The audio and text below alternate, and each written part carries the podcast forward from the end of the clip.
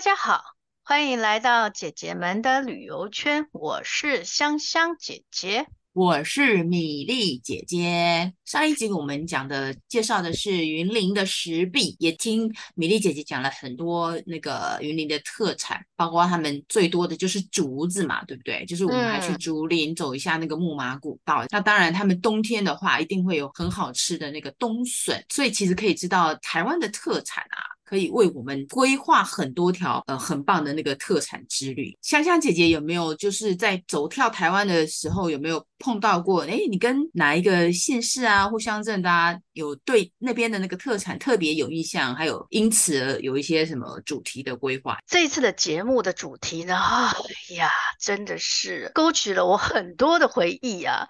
这可是十年前我第一次接触把台湾特色发掘出来的这种计划里面。我第一个接触的台湾的地区叫做普里，那时候呢，嗯、我们选定了普里，把它在地的特色食材，然后人文故事发掘出来，然后去呈现一个主题盛宴。那这个主题盛宴，当然最重要的是要让国际的朋友来了解。所以这次的节目让我真的有回忆万千呐、啊。湖里的特产我知道有小白笋以外，还有什么比较有名的？嘿，hey, 它呢可是那个、哦、蝴蝶重症，应该是 butterfly 是吗？是的，哎，你知道当年哦，两只蝴蝶就可以呃付掉一个小朋友的学费耶，所以它也是很重要的一个产业哦。哦还有花，嗯，花花花，花哎，哦、那个埔里的花，你知道台湾的那个玫瑰花从哪里来吗？哦，对，从埔里。还有一种花，嗯、百合花。也是从埔里来的哦，玫瑰跟百合，所以蝴蝶跟花能做什么样的那个、啊？就是蝶恋花啊，蝶恋花，所以蝶恋花其实可以做一个旅游方式，对不对？没错，但没嗯哦，所以也可以吃啦，就对吧？所以你刚刚提到的普洱，它是茭白笋之乡，也是蝴蝶之镇，就对了啦。对，它其实还有水果、哦、叫做百香果。我这样算起来，其实。埔里还蛮多特产的耶。是啊，它是全台湾的中心啊，而且它是唯一台湾没有靠海的，它是供应全台湾蔬果的中心哦，这蛮厉害的。现在听香香姐姐形容才知道，哦，原来普里除了那个茭白笋多，然后那个蝴蝶也多，然后花也。多这样子，那我知道在那个以特产来讲，这样埔里要做一个那个呃乡镇旅游，其实是很丰富。如果以特产来讲啊、呃，其实我我每次去普里的话，一定会跑一个地方，就是日月潭。那日月潭在鱼池嘛，鱼池有名的是什么？当然不是鱼了。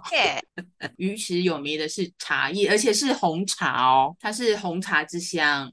嗯，呃，鱼池是比较有名的是那个。呃，台茶十八号就是我们所谓的红玉，它算是红茶里面算比较顶级的茶叶这样子。嗯嗯嗯、所以鱼池的红茶，如果说你要去鱼池玩的话，去买它的红茶，然后以以它的红茶作为旅行的话，是绝对没有问题的。呃，接下来的节目也我们也会呃以这个来做介绍，介绍大家去鱼池的话，呃，应该要怎么样去安排。我们刚刚提到了呃这么多，包括可能鱼池的红茶啦，然后埔里镇的。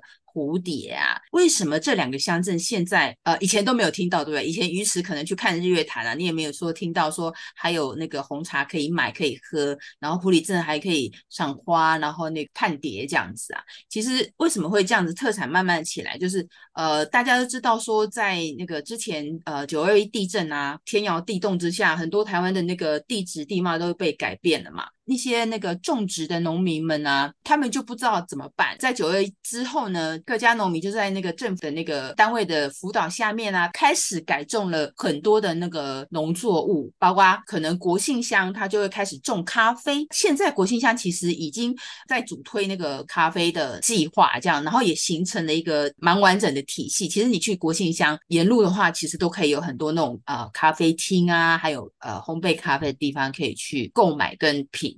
所以，我刚刚提到国庆乡，它改种咖啡之后，现在已经是台湾第一大咖啡产区哦。哦，真的啊？对，你听到那个咖啡想只想到云林古坑，没有，人家国信乡现在也是那个咖啡也是很有名的哦。国信咖啡，对，那所以呢，这些特产那个农民种植的话，背后一定要有一些那公部门的协助嘛。然后在农村里面的话，就是辅导的单位就是水保署的南投分署，他们长期呃在辅导这些农村的农民。国信乡的咖啡比较有名的单位，它叫九二向阳高山咖啡。再来就是呃，我们刚刚不是埔里有那个蝶镇吗？其实普里目前有很多业者进驻了，包括在二零一八年有开了一间叫妮娜呃巧克力城堡，它叫那个 Corners 妮娜巧克力。这两个地方呢，制在制作上方面很呃就是很很努力，然后也因为那个公部门的那个呃协助，他们的产品都在那个第六十届的金马奖被选为值得送礼的农创商品。哇！这么厉害，尤其是那个妮娜巧克力，它还特别那个被选为那个 Corners 妮娜巧克力金马饮 IN 饮南投的联名礼盒哦，可见的他们的巧克力其实是非常好吃的。会串联我之前做的这个专案里面，就是所谓的以食材为演员，呃，在地历史为脚本。然后呢，就把他们的故事给串联起来。所以事实上，其实用红玉的红茶啦、咖啡的这种在地的原料呢，它就可以结合成跟着蝴蝶去旅行。哎，这样像这样子的农业游的方式。嗯、所以呢，大家在旅游的时候就可以品尝舌尖上的美食的时候，也感受到我们这个呃农村蜕变的这这样的故事。然后就是吃着。然后看着以及享受着这这里的一一切的美景跟美好的感觉，所以如果大家想吃到。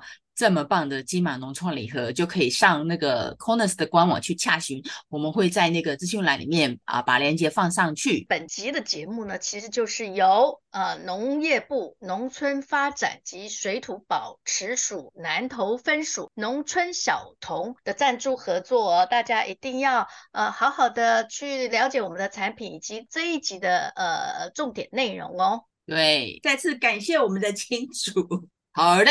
这一集既然提到了以特产来规划旅行的话，那我们就是 focus 在刚刚提到的普里跟鱼池两个乡镇了。然后，哎、嗯，强安姐姐有提到那个蝶恋花这件事，我是非常有兴趣。那时候到底是怎么样去把蝶？跟恋花 这个主题结合在一起，来说一下你的经验吧。好，因为各位知道，我们台湾在世界上有独特的地位，因此呢，我们一定要想一个怎么样跟世界交朋友的一个方式。那什么是跟世界交朋友最好的方式呢？啊、当然是美食啊。好，然后再加上我刚刚其实有提到，埔里有好山好水，它其实也有好米啊，好菜。嗯好花、嗯、好果儿，哈、嗯，这些都有，该怎么串联呢？后来我们就想到一个办法，就是这个世界上最好的美味是可以表达千言万语的。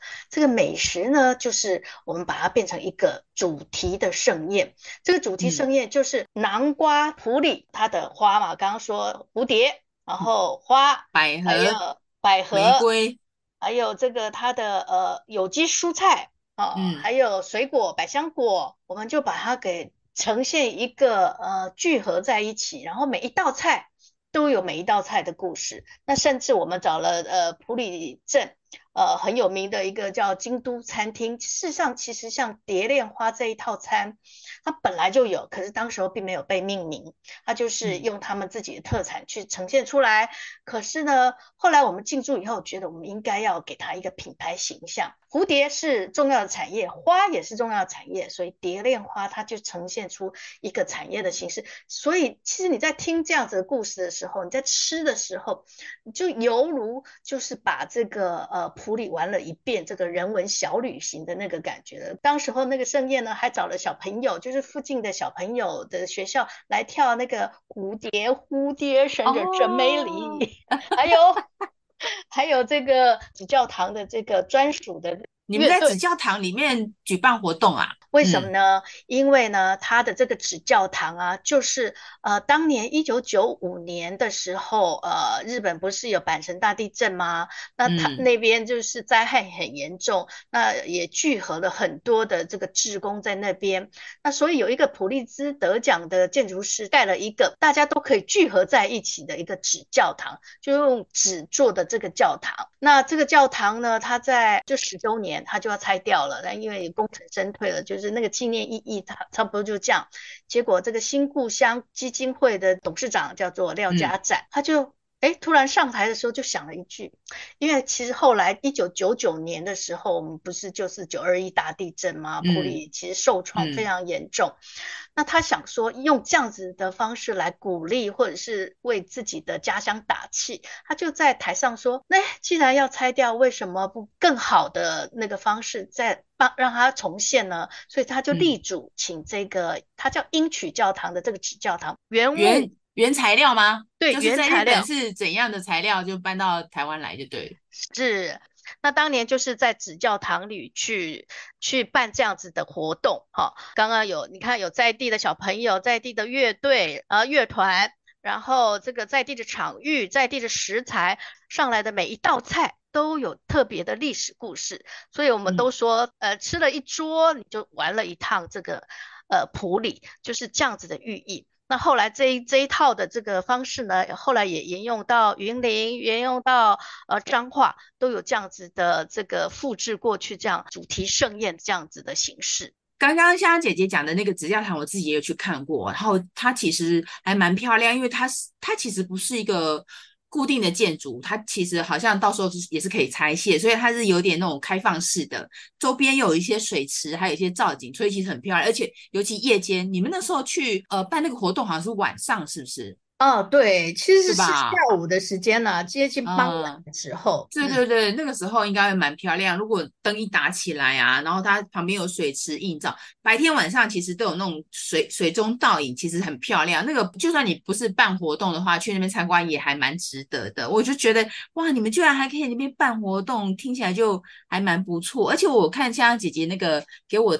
呃，看那个 YouTube，就是你们那时候拍摄的影片，那我每一道菜看起来都好漂亮，就是有经过设计的嘛。对，哎呦，每一道菜的命名也是绞尽脑汁的，好不好？你还记得印象深刻的吗？我只知道有蝶恋花，蝶恋什么花不知道。就是你们，你们为了活动要把每一道菜想一个很，就是很浪漫的词啊，或者去代表，就是一个故事的名称嘛，对不对？对，而且呢，特别还请了这个我们当地的艺术家，叫做崔浩，他帮我们提这个名字之外呢，嗯、还做了一首这个说菜的那个古词，然后古词呢、哦、又由他们的呃团的成员呢用台语讲出来，哦，超好听的，呃，个对，是你忘了汤，怎么 忘记了？怎么办？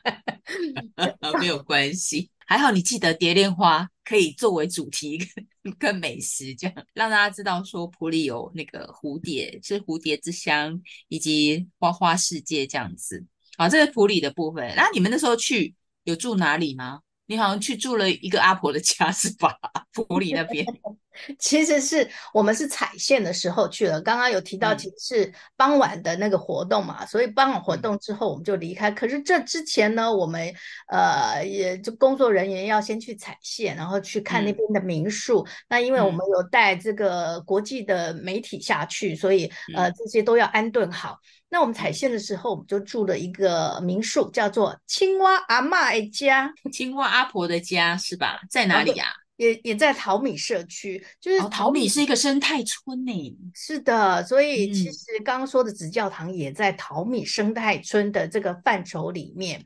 起来的原因呢，也是当时候因为这个九二一大地震，然后一些的灾害，事实上那边就有会有所谓的社区总体营造的这个部分，希望要重建起来。嗯、那重建起来以后呢，也想说那边其实可以做一些旅游的呃规划，所以他们的生态呀、啊、文创资源呐、啊，还有一些呃导览的部分呢，都把它给框起来。嗯，因为淘米就是它其实有好山好水，然后又生产好的米，所以那个叫做淘米。嗯、本来的名字叫挑米坑啊，后来就是哦，呃、当地的就是旧地名就对了。对，然后因为生态教育很成功嘛，所以就又、嗯、又把它变成叫做淘米生态村。它在普里的这个西南方五公里的地方啊，它其实是一个林相很丰富，而且有很多多样性的物种。其中有一项，我就是青蛙吗？对，就是跟我住的这个民宿相关的是青蛙。嗯阿嬷阿伯呀，那为什么它叫青蛙？哎，阿伯呢？就是埔里除了蝴蝶，其有一种生物就是青蛙，它在那边特别多，啊、你知道吗？有很多的这个台湾的原生种的青蛙也在那里，嗯、因此也变成一种这个呃生态旅游啊。很有趣的是，它都是晚上才会去做这种夜间。对啊，因为青蛙晚上才会出来啊。嘿呀，然后呢，很很有趣的是，它就会包装成那个你晚上去，那你应该怎么样了？而且它又在水边，所以你的基本配备都要齐全，叫做雨鞋。然后手电筒，而手电筒你不能拿在手上，哦、因为你要这样走啊什么的，然后光照啊，所以它一定要挂在脖子上。解说员呢，他就会告诉你这个青蛙长怎样，然后它叫什么，然后会告诉你。我我记得他们有一呃有一个很长的名字很难记，后，后来小朋友就把他们自己叫做拉肚子吃西瓜，这是一个。一个青蛙的名字，它叫 拉都西式赤蛙。我觉得我比较想记拉肚子吃西瓜这个这个名字。我觉得小朋友真的是有他们自己的那个 创意。哎呦，比较印象深刻的这个，我也很觉得很有趣。米粒姐姐觉得青蛙都怎么叫？呱呱呱。对，我小时候也认为它是呱呱呱。哈，这个埔里的青蛙可是很热情大方的，他们叫给给。给给给给给 给什么给？哎，我觉得给给给比呱呱呱更像哎，那个声音。但是它是有特殊意义的，因为那导演员说，这个这种声音叫给给给的时候，是雄蛙在找雌蛙的时候，说我要给给给，你要不要来来来？就是这样，求我就是这样。所以未来大家可以去分辨哦。欸、如果给好形象哦，所以如果你在晚上走在那个西边的话，听到给给给，就不要去打搅他们好吗？因为他们要互相给。的没错，对，这个青蛙也是我们普里很好的一个生态旅游的地方。虽然有说叫做跟着蝴蝶去旅游，其实跟着青蛙 去看世 界也是很好的。我们住民宿的话，其实那时候就是夜间活动很丰富，可以抓西虾啦，嗯、然后呃，萤火虫季节来的时候可以去赏萤火虫啊。晚上其实很多的特色。那当然，那附近所有的民宿村基本上都有那种夜间赏蛙的行那个行程呐、啊，呃。最主要呃赏蛙的地方是会在那个附近有有有一个一条专门的那个生态呃步道去走这样，所以其实你只要住在那边的民宿，晚上基本上都有这样的行程。我跟你讲，普利那边呢、啊，除了青蛙纸教堂以外啊，其实它附近有有一间有点像算是巧克力观光工厂吧，就是我们刚刚节目片头前面有提到的那个尼娜巧克力那个城堡，听说号称是那个台版的。霍格华兹，哎，就是对对哈利波特里面的那个城堡样子，哎，我是没去过。哦，它全名叫 Konners 妮娜巧克力梦想城堡。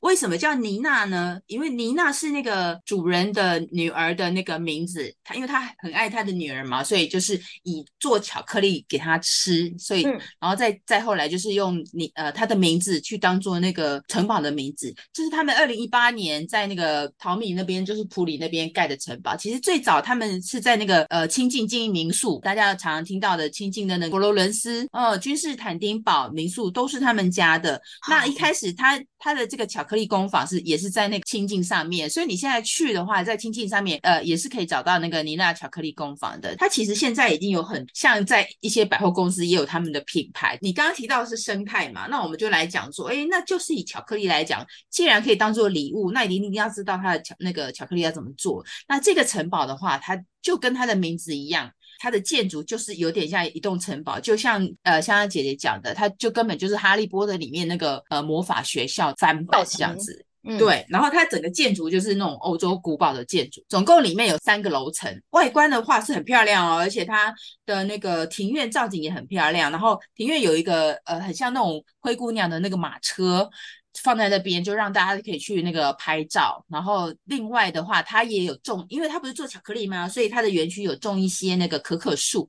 嗯、大家都知道可可树是做巧克力的原料嘛，所以它就在外面种一些那个可可树，让大家知道说，哦，原来巧克力是怎么样做出来的。呃，并不是巧克力树长得就是像一块圆圆的或扁扁的一片巧克力，可可有点像橄榄球那样子。大家其实如果去现场看，如果有结果的话，其实会知道。那它成熟的话，其实就是咖啡色嘛。呃，我觉得比较推荐的话是这个城堡很好逛，就是一二三层呢各有不同的呃特色。然后第一层的话，当然就是一进去就是很多很多各式各样那个巧克力，那你也可以购买这样子。一一楼是商城这样，然后它比较特别的是在它的一楼有安排一个穿那个宫廷古堡装，然后在那边那个做拍照，所以它的场域其实装饰的就跟古堡一样，就城堡一样。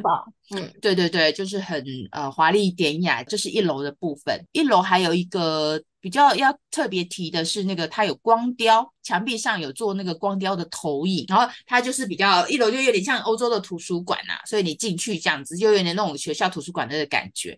然后二楼的话是那个 DIY，就是你去那边一定要。一定是会做那个巧克力体验嘛，所以二楼是 DIY 的体验的地方，还有一个大家可能逛逛坐坐要休息的地方。他那边有可以买呃意大利冰淇淋，他那边有一个餐厅装潢的很像那种地窖式的，就是那种欧洲的那个长久地窖式的那个感觉，那个氛围其实比较不一样，跟他一样还是沿用那种欧洲古堡式的那个风格。我要强调，我那时候去嘛，然后我就发现地上有一个钢琴键啊，蛮大的哦，对对。对对，就是钢琴，你知道那种钢琴的就黑白黑白键嘛？我那时候以为只是那个图案哦，结果没想到你踩过去，它会有音符哎，对，会有声音吗？对对对，会有声音。你踩上白键，比如说我就去踩那个小蜜蜂那一条，嗡嗡嗡嗡，对对对对对对对。然后你踩上去，那个音调就出来。这个其实是有点那个互动式的感觉。嗯，它的装潢跟设计都不是无功用的。就算它墙壁上的壁画，你只要去触触控那个壁画，它可能是感应式的，那个都会亮灯。呃，里面的一些设计的那主题的话，其实都蛮强调互动式。那你如果要 DIY 巧克力的话，它有很多啦，就包括它可能有有季节限定的啊，可能就是会做那个。巧克力饼干呐，或者是呃做巧克力棒棒糖，这些都可以。那你要各种造型都 OK。上到三楼的话，就是比较着重在那个知识区，他会用那插画告诉你，就是巧克力怎么做成的，它的历史是怎样。一般人就是可能知道，呃，十五世纪的中美洲，就是玛雅人已经知道用那个干燥的那个可可豆去做那个巧克力的饮料，所以这些的知识啊，你就可以知道哦，原来巧克力发展的这么早。但是这是那个知识区的部分。那当然还有呃，就是制作巧克力，他他们的工厂就是有生产巧克力嘛，然后完全都是那种开放式的，透过那个玻璃窗看到人家在做巧克力呀、啊，然后就是一体成型，就很很明显，很清清楚明了。这三楼有一个很好玩，他有摆了一个那个巧克力互动机。所谓什么叫巧克力互动机？它就其实就有一点像那种我们不是去去买捷运票，不是有个那个票机吗？嗯，只是它那个巧克力互动机，它就就用那种一晶一幕，然后用动画。的方式告诉你巧克力是怎么样做成的，你不是光看哦，它旁边有有很像那种。呃，方向盘还有那个拉杆，这些设备是怎么作用？就是哦，巧克力它会告诉你说啊，巧克力啊可能混合或调它的温度。那当调温度的话，它会告诉你说啊，请你呃运用那个按钮啊，那个滑杆啊去调它的温度。透过你的操控，然后让你的那个这个机器做做动作。如果你没有做动作，它可能就不会到下一阶段。然后做做做整个就按照它只是做完之后，真的会有一一片巧克力出来。你高铁票不是到最后那个票卡会跑出来吗？对，然后因为我们进去要是要门票嘛，门票上面有条码，那你就把那个门票。呃，弄进去就有点像我们那个呃捷捷运卡储值要压进去一样，你把那门票弄进去，呃，弄完之后，它那个一个可爱的那个巧克力就出来了，哦，你就这这你就现场可以拿到一片就是七十五趴的那个黑巧克力，就可以现场吃哦。这是我是觉得蛮有趣的一个设计，你互动，你一个机器就是不是干干的，然后它知道用利用科技，然后去做这样子的一个功能，让大家在这个场域里面可以知知道说，你可以吃巧克力，也可以知道说巧克力的。尝试其实是还蛮丰富的一个呃，以巧克力为主题的旅行。陆陆续续他的安排的，呃，到就是东东西在这边，所以那当然它比较有名的是那个薄片夹夹心呐、就是薄薄的一片四方格的巧克力里面，它就有有用夹心，这是他们比较那比较有名的产品，也是主打的啦，就是有各种口味啊，因为巧克力很适合做，包括你不管用薄荷啊，或者是甜的啊，或者是酒的啊，都可以，它各种风味都有。就是我去参观那个呃。呃，妮娜巧克力城堡，我觉得大家可以去看，然后跟买的地方地方。吃了巧克力，嗯、呃，其实嘴巴有点干呢，我们是不是应该喝点茶？是的，对，你知道吗？喝茶不能干干的喝啊，你一定要配点心啊。那配巧克力当然是最好啊。那为了我们要搭配巧克力，我们要去鱼池 一趟。鱼池乡有红茶呢，是因为呃日治时期他们有引进红茶进来，然后就开始制作嘛，延伸到现在的话呢，就是包括现在几乎你看提到鱼池乡，大家都知道红茶红茶的嘛，他们是引进来阿萨姆品种，后来经过有一些那个像鱼池，它有一个那个茶叶研究改良厂啊，他们就研发了很多不同的那个。口味的红茶出来，台茶十八就是所谓的红玉红茶，就是最具代表性的呃一款茶。那如果你要买茶的话，当然。真的去鱼池乡每一个地方都可以嘛，那茶厂非常多。可是我觉得你要去寻找历史的轨迹的话，一定要去那个日月老茶厂。香香姐姐有去过吗？日月老茶厂哦，我觉得漂亮哦是非常有这个，尤其它又在鱼池的山林之间呐、啊，然后老茶厂的那时候留下来的那个轨迹啊，历史的感觉啊。呃，我觉得还蛮不错的耶。然后，呃，它其实也有一些的这个茶品贩售了，比较仔细的介绍。米粒姐姐应该最了解。我想日月茶厂，我们都习惯叫它日月老茶厂，对，因为它是那个一九五九年，它其实就开始设立的。然后你去那边，它其实就是一栋建筑，它是两层楼，就是一个工厂的模型。然后呢，你要上去茶厂之前，会经过一片茶园，它其实是在省道上，它只是要弯一个小坡，就是那种经过弯弯曲曲的小路。然后小路上去的那个沿途不会太远，大概几分钟就到了。可是沿途都是茶园，这都他们那个茶厂的茶园，所以你就可以看到那个连绵的那个茶园的山坡嘛，所以很漂亮。他以前是做茶的，现在也有做茶哦，只是没有那么大量，只是他有转型变成一些那个观光化，所以他也兼卖茶。当然，他也保留了一些比较旧的、古老的那个制茶的工具。然后一楼他是卖茶，去那边你可以挑到我刚刚提的一定要买的那个台茶十八红玉红茶。那你。也当然也可以，它除了红茶以外，它有别的，可能碧螺春啊。你如果大家喜欢喝绿茶的话，也有。然后有一些果干的东西，它不是只有茶，它其实卖的品相很多，只是主打是红茶。一楼这样逛完之后呢，最主要其实它的厂区是在二楼。你如果是想自己逛的话，其实就慢慢走上去，它其实都很清楚。那如果说你要知道这个茶厂历史，其实可以预约导览。还有，他有定时的导览，就是上他们的脸书去看，就可以知道说啊几点几点。就我是建议，如果大家有时间的话，可以跟着导览，就可以很清楚的知道说这个茶厂的历史啊，还有它那个制茶的那个过程，还有机器的名称这样。像那二楼的话，其实很宽敞，它的建筑是比较特别的，一二楼的窗户非常的多，因为你知道制茶不能太过闷嘛，它要通风，所以它的那个窗户其实是那种长方形，大大高高的这样，然后它是木窗框，它就保留了。以前茶厂的旧建筑，木窗框很有历史的韵味。然后有时候它那个呃木窗框那个窗户会打开嘛，你就看到那个整排的窗户看过去就是一列的那个呃茶园，算是蓝绿，没有没有没有窗框，一列二楼啦。二楼比较漂亮，就是一列的那个木窗框打开，就是呃层层落落，然后站在那边拍，就远用远景拍，就是大家很喜欢在二楼拍照，就是这样，因为那整个一排窗户看过去很漂亮，有点像列队啊，然后你站在前面这样拍。然后如果再加上一点阳光的话，啊，那个画面会非常漂亮。这是拍照的地方。你知道茶叶又经过很多步骤，其中一个就是要萎雕，就是要那个室内萎雕。所以它的那个茶厂二楼保留的木造的那个萎雕槽，所以你上去看，其实可以看到这些东西。这是呃，这是我们逛呃整个茶厂可以注意的地方。这是历史建筑物嘛。如果说你要体验做茶的话，其实有一些私人的那个茶庄园也对对对，私人茶坊其实也有。那比较有名的话就是和果森林。嗯，对对，和果对吧？香香姐姐有去过嘛？它也是专门红茶为主。当然，如果你去的话，买茶或者是呃喝它的下午茶也可以。那体验的部分的话，它的网站网页上有非常多的行程，包括如果你是想做茶的话，你可能要半天的时间。他们有所谓的半日茶师，就是你要做茶师，包括他就教你呃从采茶到揉茶。你有揉过茶吗？香香姐有揉过茶吗？有有。对，就是那个要很耗力耶，揉茶哎，要揉两个小时哎，是，对，可是边揉有边那个茶叶的香，其实还蛮，对对对对，那个感觉就出来嘛，慢慢揉，然后慢慢揉的话，然后就是大概半天的时间，我就是一个体验啊，就知道其实制知道制茶师傅其实很辛苦的啊，然后揉完之后，他就会帮你去干燥，干燥的时候他就有给你一份那个。茶点，包括可能有茶做的茶冻啊，还有茶做的蛋糕，当然还有一一杯茶，这是呃附加的那个呃点心。这样等干燥出来，他就给你个包装盒，然后就把你自己做的茶包装进去，你就可以带回去泡了。